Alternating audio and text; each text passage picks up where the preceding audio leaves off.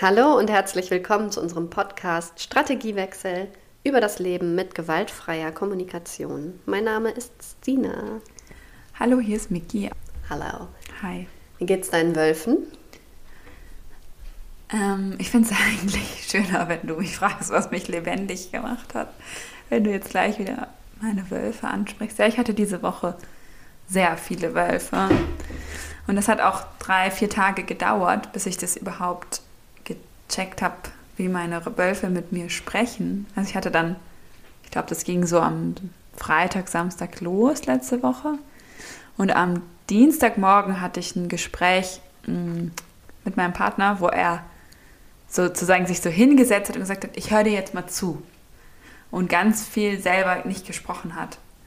Und da in dieser Stille kam irgendwann die Erkenntnis, wie rede ich eigentlich mit mir gerade? Mhm. Bin ich da eigentlich?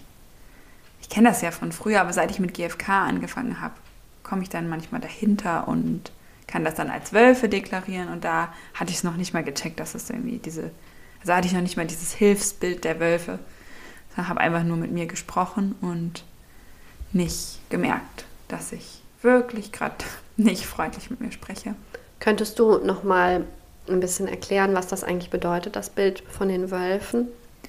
Also was mir irgendwie wichtig ist zu verstehen ist, manchmal drifte ich da so ein bisschen ab. Niemand, es, es gibt keine Wölfe und Giraffen und es gibt auch keine Wölfe und Giraffensprache aus meiner Sicht. Manche didaktisierten Kindergartenbücher haben das ja so gesagt, ähm, sondern aus meiner Sicht gibt es Wölfe und Giraffen Haltung und es ist halt ein Bild, was hilft, um diese inneren Stimmen ähm, als ja zu hören und dann zu sagen, ah, das sind Wölfe, das bedeutet, dass sie in sehr urteilender Sprache sprechen, diese inneren Stimmen. Oder auch, dass ich mit anderen sehr urteilend spreche. Und das bedeutet, dass ich nicht mit meinen Bedürfnissen gerade verbunden bin, also der Wolf oder der Jackal im Englischen steht für eine Art von Kontakt zwischen Menschen, in denen es nicht um die Bedürfnisse geht, sondern wo in irgendeiner Weise, oder doch, natürlich geht es um die Bedürfnisse, aber es wird eher gekämpft darum, anstatt dass man wirklich damit verbunden ist, sie offenlegt, davon ausgeht, dass der andere auch Bedürfnisse hat, nach denen er handelt und dass man versucht, Lösungen zu finden, in denen sich für jeden etwas erfüllt. Und dann gibt es ja diese Einteilung, ich kann Wolf nach innen und Wolf nach außen sein, ich kann Giraffe nach innen und Giraffe nach außen sein. Das heißt, ich kann aggressiv, vorwurfsvoll mit meinem Gegenüber sprechen oder mit mir selber. Und ich kann verbindend und empathisch mit meinem Gegenüber in Kontakt gehen oder mit mir selber. Und ganz oft sind wir sehr, sehr streng mit uns. Ne? Ohne es zu merken. Ich glaube, es, jeder kennt die Erfahrung, also oder dass man. Ja, Joram sagt auch, Weise die größten macht. und krassesten Konflikte finden within the mhm. person mhm. statt und nicht zwischen den Menschen. Mit anderen sind wir immer noch mal irgendwie bereiter, in Verbindung zu gehen, manchmal, aber dann halt irgendwie gar nicht mehr mit uns selbst. Ja. Und was, was möchtest du erzählen, was deine Wölfe dir im Innern gesagt haben in der letzten Woche? Magst du ein paar Beispiele geben, nur dass eine Vorstellung davon entsteht? Ja, es sind so ähm, relativ ähm, simple Sachen. Ich merke halt richtig doll den Unterschied, wie ich mich dann auch entspannen kann, wenn ich dann wieder, wenn ich das mal entdeckt habe und dann das so ein bisschen offenlege. Ach, was sagen die bei mir so, so, mh, hm, dass ich mich bescheuert verhalten habe. Mhm. Irgendwie. Meine sagen, haben in der letzten Woche zum Beispiel so Sachen gesagt wie, oh, du schaffst viel zu wenig. Wie kannst du so dumm sein? Wieso konntest du es nicht voraussehen? Solche Sachen. Mhm. Du machst zu wenig Sport, sagen meine im Moment auch. So, und jetzt hat ja zum Beispiel Galende Fritsch dieses Buch geschrieben, Praktische Selbstempathie, weil sie gesagt hat, ja, das, das wird dann so theoretisch immer alles erklärt. Das Buch heißt halt ganz bewusst praktische Selbstempathie, weil sie gesagt hat, ja, wie funktioniert das denn eigentlich? Also kann ich eine Anleitung schreiben, wie ich wieder in Verbindung komme mit mir. Mhm. Also ich höre meinen Wölfen zu und komme dazu, sie in Giraffen zu verwandeln. Ja, aber weißt du, was richtig krass ist? Wenn Leute kein, keine Urteile haben, dann frage ich mich immer, wie kommen die zu ihren Bedürfnissen? Aber ich habe halt richtig viele. Bei mir ist das leicht, ich brauche nur zuhören. Ich habe ganz viele Stimmen im Kopf. Aber es haben nicht alle, glaube ich. Könnt ihr ja mal selber also überprüfen. Du hast auch Stimmen im Kopf, ne? Über dich und über andere. Klar, ja. ja. Ich bin immer sehr gnädig mit allen anderen. Das habe ich eben schon in der Vorbereitung einmal gesagt. Also meine Wölfe analysieren, glaube ich, eher Situationen, als dass sie schimpfen. Also ich habe selten, dass ich denke, oh, der ist wirklich so blöde. Wie nervig verhält er sich oder sowas, sondern ich denke eher, ah, der versucht sich wahrscheinlich gerade auf eine ganz unglückliche Art und Weise das Bedürfnis nach Diddle zu erfüllen. Und das fühlt sich dann immer sehr harmlos an, dieser Wolf. Aber eigentlich hilft er mir halt nicht dabei zu gucken, was bei mir eigentlich gerade los ist. Bei dieser Analysegeschichte, da ist es ja so, du rätst eigentlich, weil du nicht mit der Person im Kontakt bist und dich nicht mit ihr verbindest und sie fragst und rätst, sondern du sagst dann, eine Analyse, so der hat bestimmt Angst, aber du weißt es eigentlich gar nicht richtig. Das ist das Wölfische daran, weil es dann nämlich wieder zum Urteil wird, oder? Ja, genau. Ja, diese Analyse-Sachen kommen wirklich sehr giraffisch daher, finde ich. Die wirken so ruhig, so überlegt, so gnädig. Äh, verständnisvoll auch für den anderen. Ja. Ja, und vielleicht komme ich nicht in Kontakt zum Beispiel mit meiner Angst vor dieser Person oder vor dem Kontakt mit der Person. Die Analyse dient mir dazu, irgendwie alles so bleiben zu lassen, wie es gerade ist und nichts machen zu müssen. Ah, ja. Ich kann mich da sehr lange mit beschäftigen dann. Ja. Aber ich habe es diese Woche auch gespielt. Wir hatten ja diese Woche einen Konflikt ähm, mit unserem Schulprojekt, was wir gerade versuchen aufzuziehen. Diese Woche war die Schulkonferenz und wir haben zwei Stunden lang diskutiert. Und danach gab es ganz viel Diskussion darüber, was die anderen eigentlich bewegt. Und ich habe mich da drin nicht so wohl gefühlt in, diesem, in dieser Spielanalyse, mhm. weil es halt ganz viel darum ging, zu raten, was die anderen, ohne dass sie da waren, was die anderen wohl bewegt. Und ja, ich glaube, dass es mehr Power irgendwie noch da drin steckt, dann mal zu gucken, was bei sich los ist. Mhm. Und wie funktioniert das eigentlich? Ach so, genau, wir haben noch ein Bild das, damit geht es los. Aber ein Bild zum Beispiel, wo ich jetzt nochmal Trompete gefragt habe, das kommt von ihm, oder? Ja. Das ist das Stammtischbild. Dass er sich dann hinsetzt und versucht, also erstmal bekommt es ein bisschen mehr Leichtigkeit, aber er sagt auch, das klappt auch nur, wenn es echt gut läuft, dass er die dann wie so einem Stammtisch zuhören kann. Wie wenn man so, ich stelle mir so vor, man trinkt sein Bierchen so am Nebentisch und da sitzen so die eigenen Wölfe um so einen Tisch rum und, und hauen die die Urteile raus. raus, genau. Rosenberg benutzt ja das Wort von der Wolfsshow, die man sich angucken kann.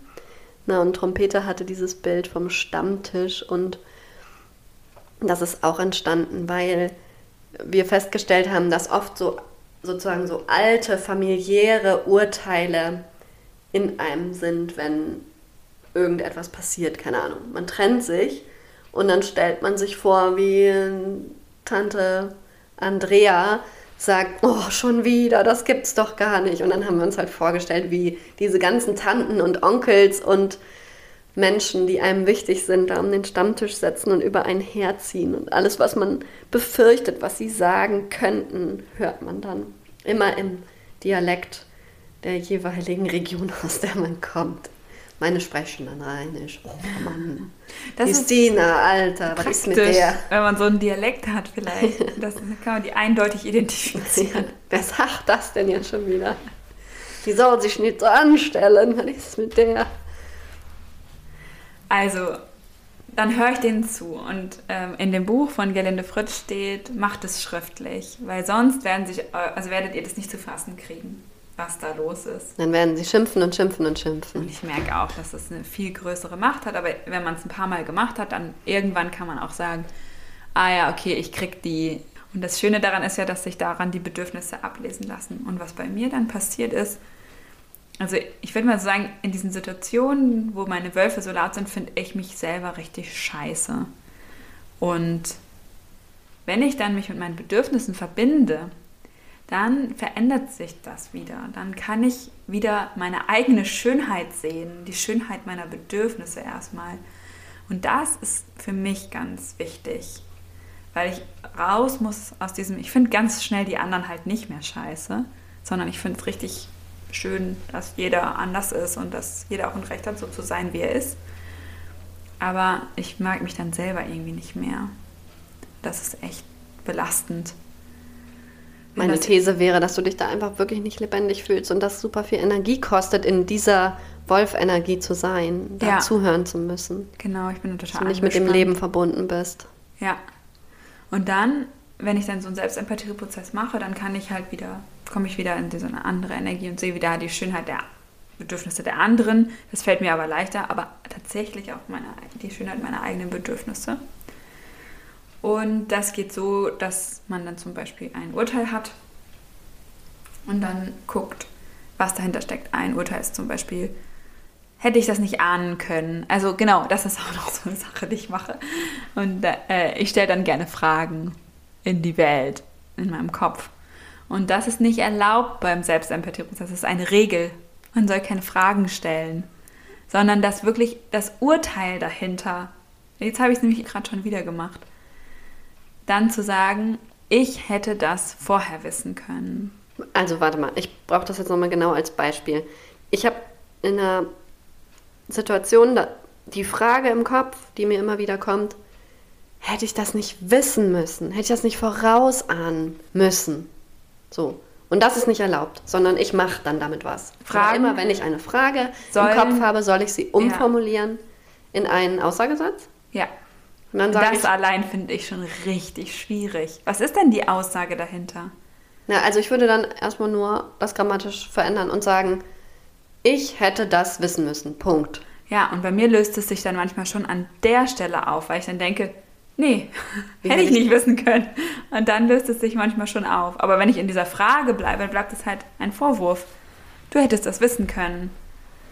Mhm. Aber wenn ich sage, ich hätte das wissen können, dann, denk, dann fällt es mir leicht, die Realität wieder zu sehen und sagen, nein, habe ich in der Situation nicht gewusst. Und dann komme ich wieder im Jetzt an. Ich möchte noch ein zweites Beispiel haben. Manchmal habe ich auch so Fragen an andere.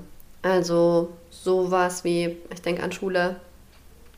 Kannst du nicht einfach mal leise sein, wenn wir ein Unterrichtsgespräch führen? Das denke ich dann immer wieder. Kannst du nicht einfach mal leise sein? Und versuch mal als Aussage. Soll ich es auch gleich schon positiv formulieren? Du kannst einfach leise sein, während wir ein Unterrichtsgespräch führen? Nee, dein ist Urteil ist, du kannst einfach nicht leise sein. Ist das wahr? Ja. Ja, ne? Das habe ich auch gerade gedacht, das ist wahrscheinlich wahr. Eigentlich brauchst du dann halt eine andere Strategie. Aha, okay. Also ich könnte dann feststellen, ich fühle mich total hilflos, weil ich immer wieder die Erfahrung mache, dass ein Schüler wirklich einfach nicht leise sein kann, wenn wir ein Unterrichtsgespräch führen und wir aber noch keinen Weg gefunden haben, damit umzugehen.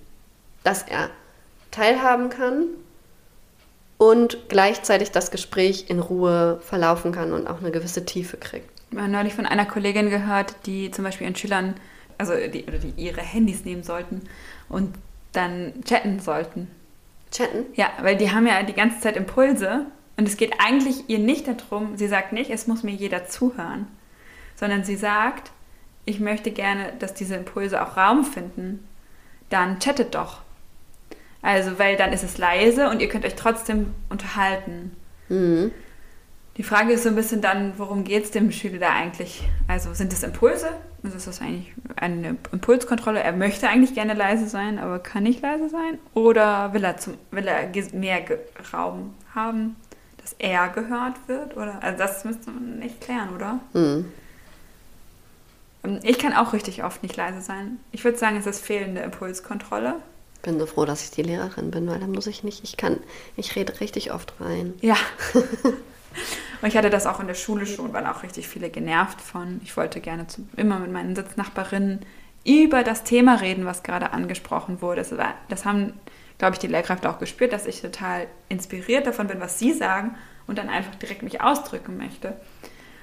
Und da, jetzt war ich total froh, zum Beispiel bei, den, bei Videokonferenzen, dass ich mein Mikro stumm machen konnte und dann einfach reden konnte, was ich darüber denke und es raus war. Das ist vielleicht wieder dieses Sprechdenker-Phänomen. Ich bin ja auch jemand, der beim Sprechen die Gedanken erst so richtig formuliert. Und das gibt vielleicht auch die Sprechversteher, die um es zu verstehen, müssen sie gleichzeitig die Gedanken schon sprachlich ausdrücken, die sie gerade aufnehmen. Und das ist natürlich auch schwierig, wenn du dann, also ich habe dann öfter gesagt, führt doch schnell ein Schreibgespräch nebenbei. Aber Schreiben ist natürlich wieder ein ganz anderer, anstrengender Prozess, ja. den sie oft dann nicht gehen wollen. Sie wollen wirklich reden. Und dann gibt es ja auch noch die Methode, dass du halt immer abwechselnd Plenumsphasen und Zweier-Diskussionen hast. Aber da fand ich es immer richtig schwer, die wieder einzufangen. Und oft haben halt auch nicht alle das Bedürfnis. Das ist echt nicht so einfach. Hm. Aber trotzdem nochmal zu diesem Prozess. Also trotzdem bringt es einen vielleicht weiter und man hat, ist dann friedlicher damit, wenn du dich damit verbindest. Ich hatte halt gedacht, ich habe diese Frage im Kopf, warum meldest du dich nicht bei mir? Dann sage ich, du meldest dich nicht bei mir.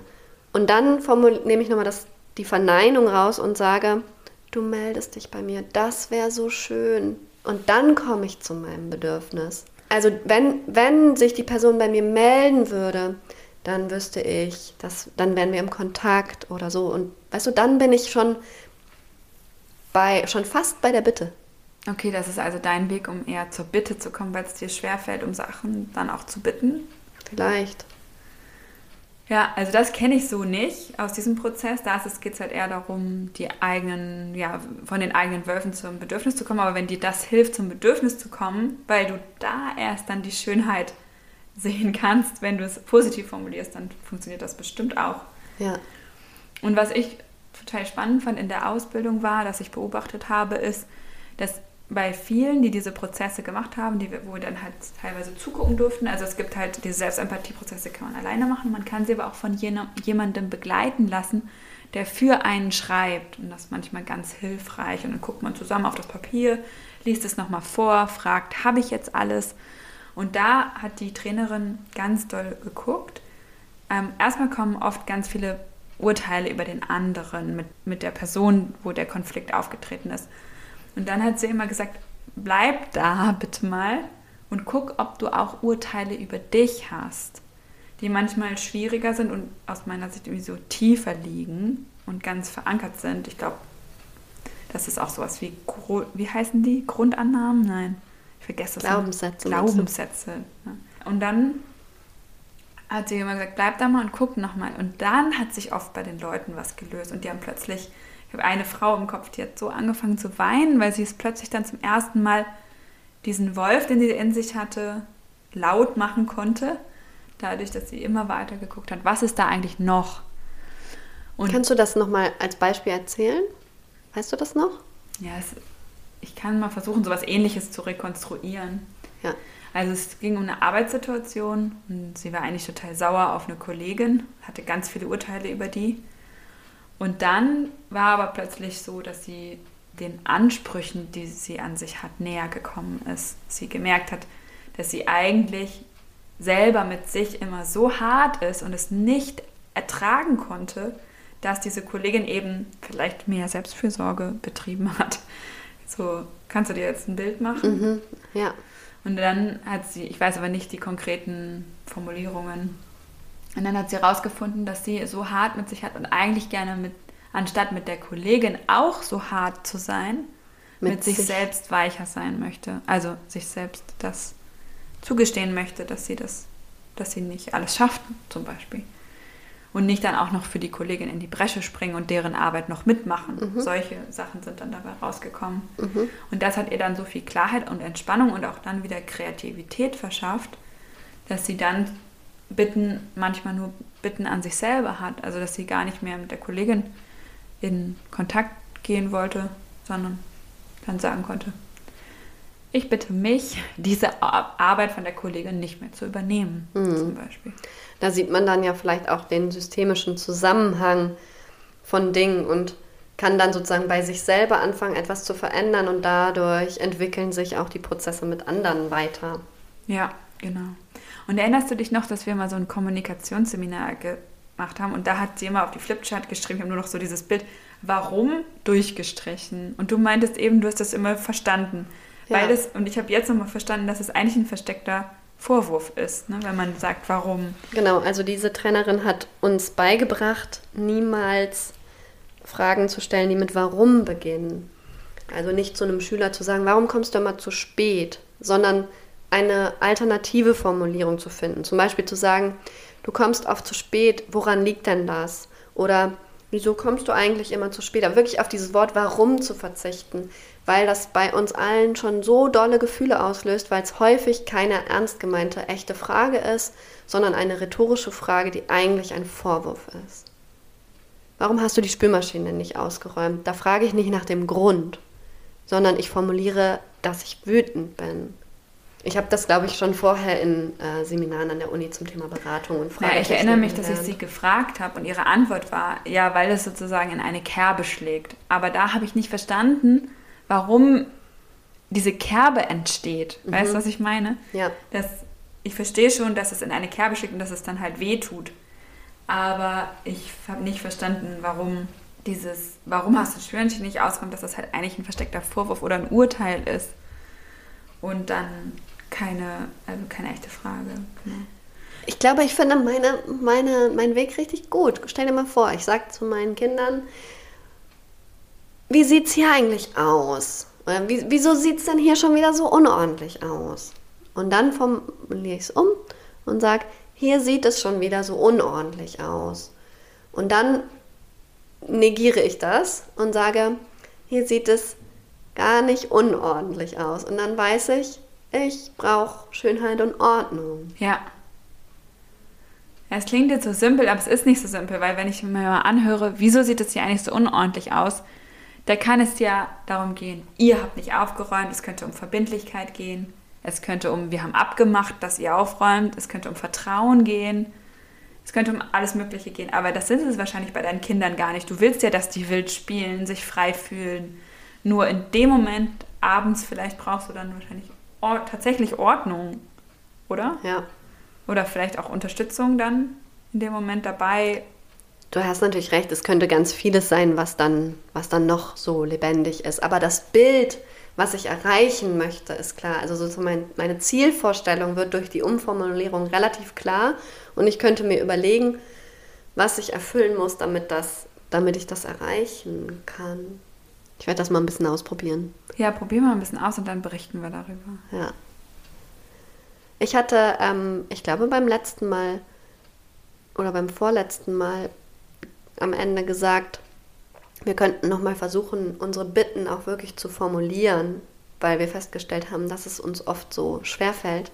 Hast du mal eine Bitte formuliert, die erfüllt wurde in der letzten Zeit? Oder auch nicht? Hast du dich getraut, eine Bitte zu stellen? Ja, ich habe das diese Woche zweimal getestet. Wie war's? Und es, es war sehr, sehr, sehr cool. Also, es war richtig cool für mich.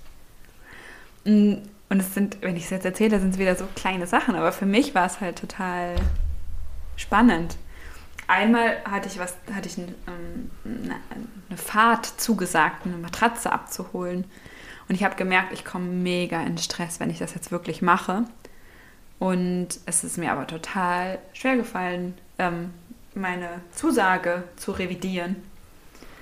Und dann habe ich aber trotzdem bei der Freundin angerufen und gesagt, ich möchte das gerne morgen machen. Und es hat am Ende war es überhaupt nicht so aufwendig, aber es hat dann zum Erfolg geführt. Und ich hatte dann aber mir auch schon vorher überlegt, dass ich halt eine, ähm, einmal sie ihr sage, ich kann dir auch eine Matratze leihen für die nächsten Wochen, wenn das, also wenn die Matratze dann vielleicht schon weg ist, die sie kaufen wollte oder so. Genau, das zweite war, mm, dass ich manchmal so Schwierigkeiten habe, mich bei Menschen zu melden, die, wo ich mich gemeldet hatte und die haben es vielleicht nicht geschafft, sich zurückzumelden, mich dann wieder zu melden und nochmal zu sagen, aber ich würde wirklich gern mit dir in Kontakt sein. Da bin ich manchmal sehr schüchtern. Kommt auf die Person an, aber ja, und dann habe ich einfach jemanden angerufen, der sich jetzt bei mir nicht gemeldet hatte und habe einfach darauf vertraut, was auch absolut so war, dass er es einfach nicht geschafft hat. Und der hat sich auch super gefreut, dass ich mich gemeldet habe. Ja, es sind so kleine Sachen, aber oft, ja, also habe ich das in solchen Situationen mich anders verhalten. Und bei dir? Hast du irgendwen gebeten? Ja, ich glaube schon.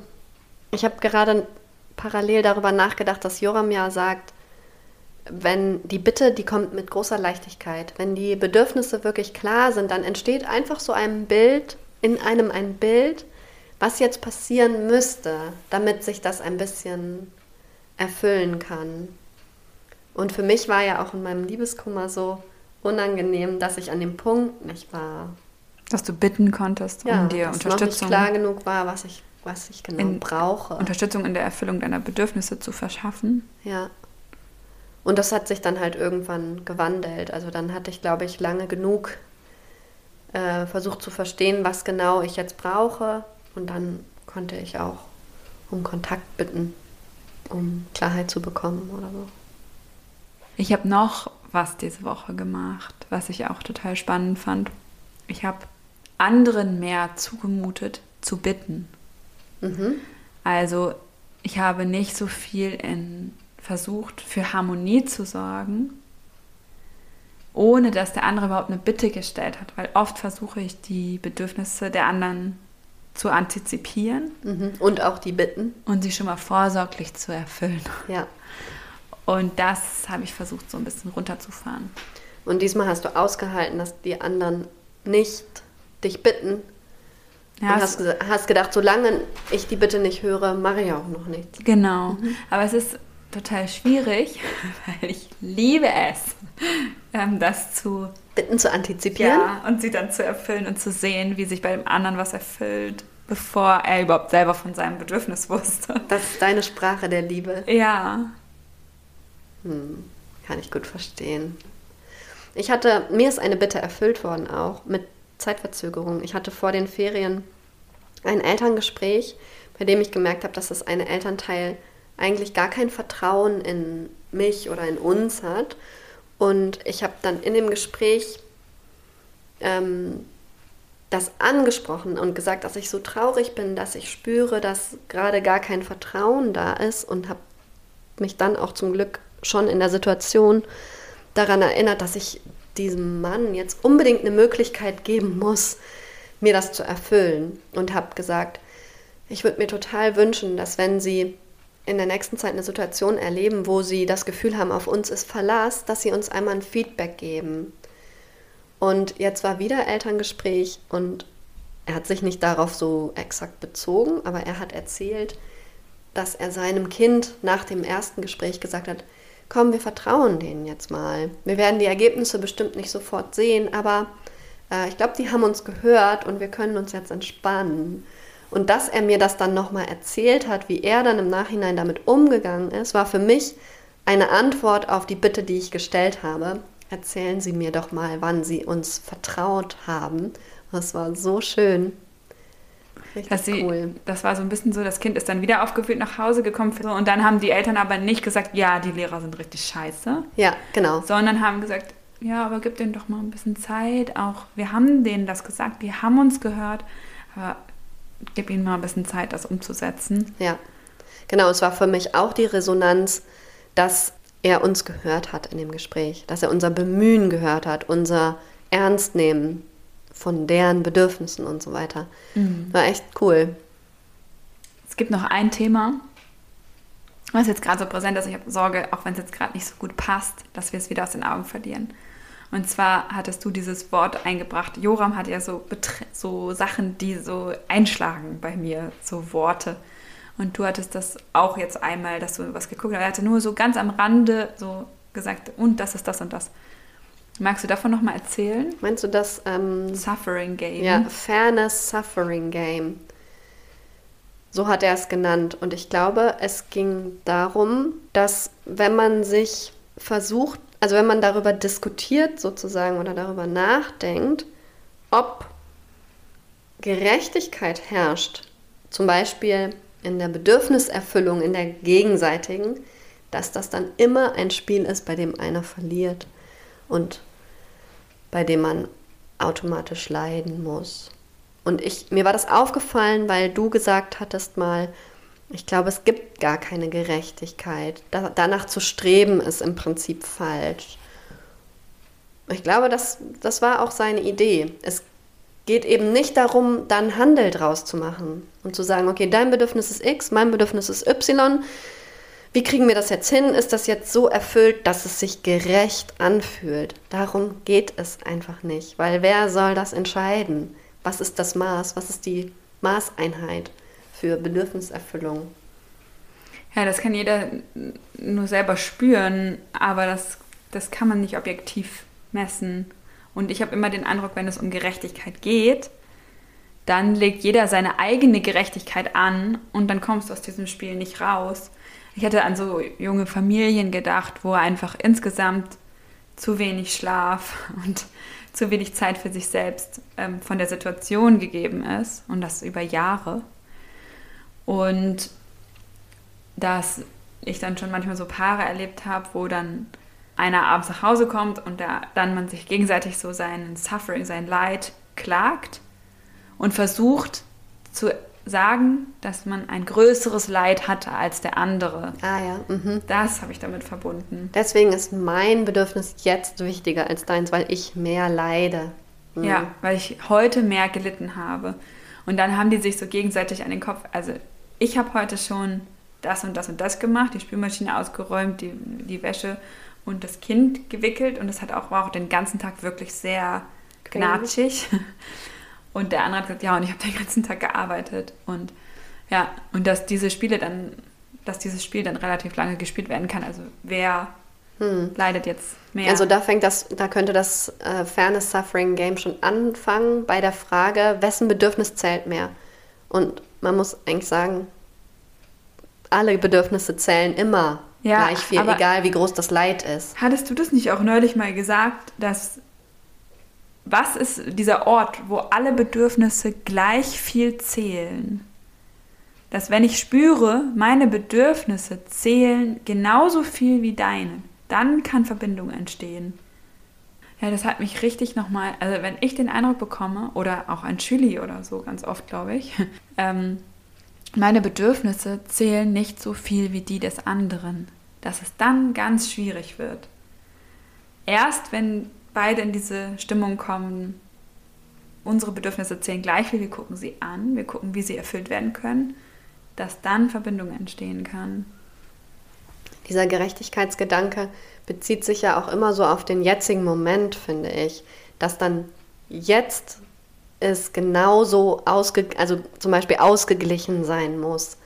Und für mich ist es hilfreich, eher das Bild zu haben, dass es irgendwie so Fülle gibt und man sich darauf verlassen kann, dass die eigenen Bedürfnisse zum Beispiel irgendwann wieder mehr Erfüllung finden werden als jetzt im Moment. Aber es entsteht so ein Druck, wenn man das jetzt sofort herstellen möchte. Weißt du, was ich meine? auch wieder dieser Ebbe- und Flutgedanke. Es ist einfach manchmal Ebbe. Und man muss manchmal aushalten, dass bei dem anderen gerade Flut ist. Aber wenn man das innere Vertrauen hat, dass es eben sich wandelt und immer im Fluss ist, dann brauche ich nicht versuchen jetzt, dann brauche ich nicht die Kraft aufwenden, aus der Ebbe eine Flut zu machen. Ja, ich registriere zum Beispiel Momente, wo, wenn bei beiden Ebbe ist, dann noch einmal ganz kurz zu gucken, okay, was muss jetzt wirklich noch gemacht werden? Das hilft mir auch mit mir selber total, wenn ich abends super erschöpft bin. Was muss jetzt wirklich eigentlich noch gemacht werden? Und wie kommen wir in eine Entspannung? Und das dann kurz zu sortieren und zu klären zusammen, das ist hilfreich oder mit mir selber. Mhm. Aber halt nicht dann die ganze Zeit darüber zu reden, wer jetzt Dollar gelitten hat. So, das habe ich damit verbunden. Ich habe das schon öfter mal erlebt. Wir müssen jetzt mal Schluss machen, weil ich gleich los muss. Ah ja. Wie und dann sehen wir uns für ganz lange Zeit nicht und werden wahrscheinlich auch lange nicht aufnehmen. Dann wäre mein Vorschlag heute für den Abschluss, dass ich einmal die Simple Key Phrases vorlese. Die hat Trompete uns mal geschickt, um in Dialogen einen Moment einzubauen, um nicht in dieses Spiel zu kommen. Ich habe, du hast äh, Vorwürfe vielleicht nicht so zu machen. Zum Beispiel, can I interrupt you for a moment? There's something going on in me. Dass man einfach eine Pause erstmal einlegt. Oder eine Bitte, die man stellen kann, die oft leicht erfüllbar ist. Do you have space to listen to me for like 10 minutes? Ähm, das ist ja auch so ein bisschen angelehnt an das, wäre es okay, wenn ich vielleicht erstmal 10 Minuten rede und dann du 10 Minuten, um nicht in diesen Ping-Pong-Effekt zu kommen. Mhm. Zwiegespräche verbinde ich damit auch. Oder wie wäre es für dich, wenn du jetzt die Spülmaschine ausräumst? Dann muss er vielleicht nicht ganz so stark ähm, reagieren. Also es ist ein Vorschlag, statt ähm, kannst du das und das machen, wie wäre es für dich, wenn du das und das machst? Das werde ich meinen Schüler mal fragen. Wie wäre es für dich, wenn du ähm, jetzt die nächste halbe Stunde mit niemandem redest und uns ruhig beim Klassenrat zuhörst? Oder wie wäre es jetzt für dich, wenn du während des Gesprächs rausgehst? Ich finde es auch spannend, weil da erstmal eine hypothetische Möglichkeit besteht, das darüber zu sprechen, also mhm. in der da in der Theorie drüber zu sprechen und nicht, dass direkt eine Zusage sein muss. Ja, nicht direkt eine Aufforderung, von ja. der man sich abgrenzen muss, sondern man kann es erstmal durchspielen. Genau, und es nimmt auch Tempo raus. Ja. Und dann, uh, would you be willing to try out this strategy for 10 minutes amount of time? Auch viel leichter erfüllbar als für immer. Ja. Wärst du bereit, für 10 Minuten leise zu sein? Äh, ja, ich glaube, das ist im großen Klassenzusammenhang sehr komplex. Ich finde, das wird so ein bisschen so, ja, das sind doch alles super Ideen. Aber irgendwie nichts zu machen bei einem Problem, was einen jetzt immer ständig nervt, ist auch scheiße. Also ja. ich finde, es schon, lohnt sich schon immer mal wieder andere Strategien auszuprobieren. Ja. Deswegen heißen wir auch Strategiewechsel. Ja. Es gibt noch mehr. Vielleicht gucken wir da irgendwann noch mal wieder rein, aber die fand ich schon mal spannend. Dann gehe ich jetzt auf Klo. Ich muss äh, wollen wir noch Tschüss sagen? Sagst noch Tschüss? Tschüss. Dann bis irgendwann, wenn ich wieder von meiner langen Reise wieder da bin. Viel Spaß in der Sonne. Ich habe mir eine warme Jacke gekauft, so dass ich nicht frieren muss. Das gibt mir ganz viel Hoffnung, dass ich diesen Winter überstehen werde. Gute Strategie. bis dann, mach's Ciao. gut.